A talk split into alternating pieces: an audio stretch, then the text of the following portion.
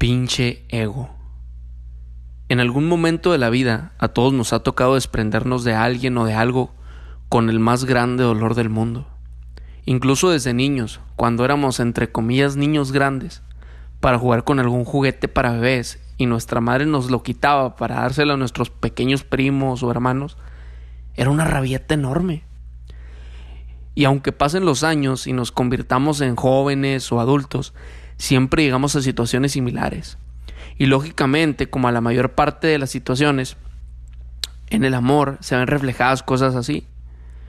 Hoy en mi terapia, la cual consiste o en encerrarme en mi cuarto sobre analizar las cosas que me pasan, irme a leer al parque o desde hace un par de días irme al gimnasio, reflexioné sobre cómo la mayor parte del tiempo cuando perdemos a alguien o a algo, lo que de verdad nos duele no es el que la persona o el bien, material se vaya a nuestras vidas, sino que ya no nos pertenezca, ya no sentir ese, digámosle, poder sobre la persona, ¿saben? Tipo cuando un familiar muere, más allá de todo, lo primero que la mayoría pensamos es, ¿ahora qué voy a hacer sin ti?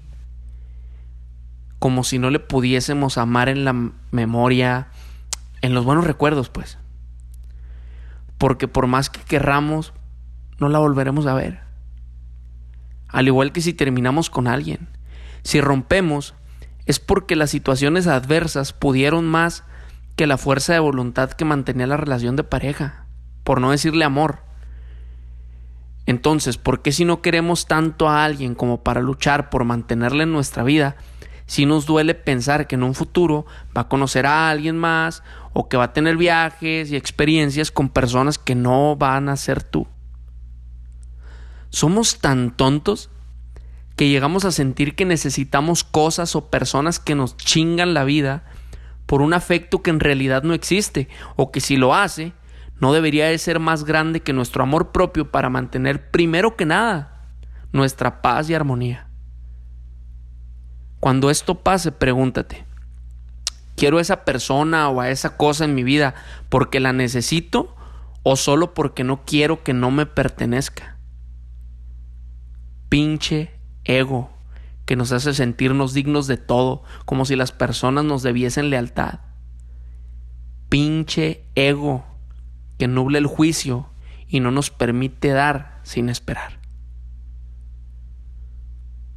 Ese fue el podcast del día de hoy. Un guion que literal regresando del gimnasio escribí y que estoy grabando desde mi celular. Por si la calidad del audio no se oye tan bien. Es eso. Eh, estaba con toda la intención de grabarlo. Saqué mi interfaz, mi micrófono y todo. Pero no sé dónde dejé mi cable del micrófono. Creo que lo perdí en la mudanza de Guadalajara para acá, para Culiacán. Porque no, no sé ni dónde haya quedado.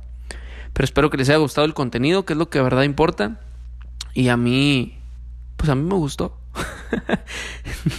no es porque lo haya escrito yo, sino porque es algo que, que estuve pensando y que a final de cuentas no es una verdad absoluta, pero es algo que yo pienso. Si compartes lo que pienso, compártelo en tu Instagram. Aquí de Spotify es bien fácil, nada más le hacen share y ahí dice compartir en mis historias de Instagram, directito.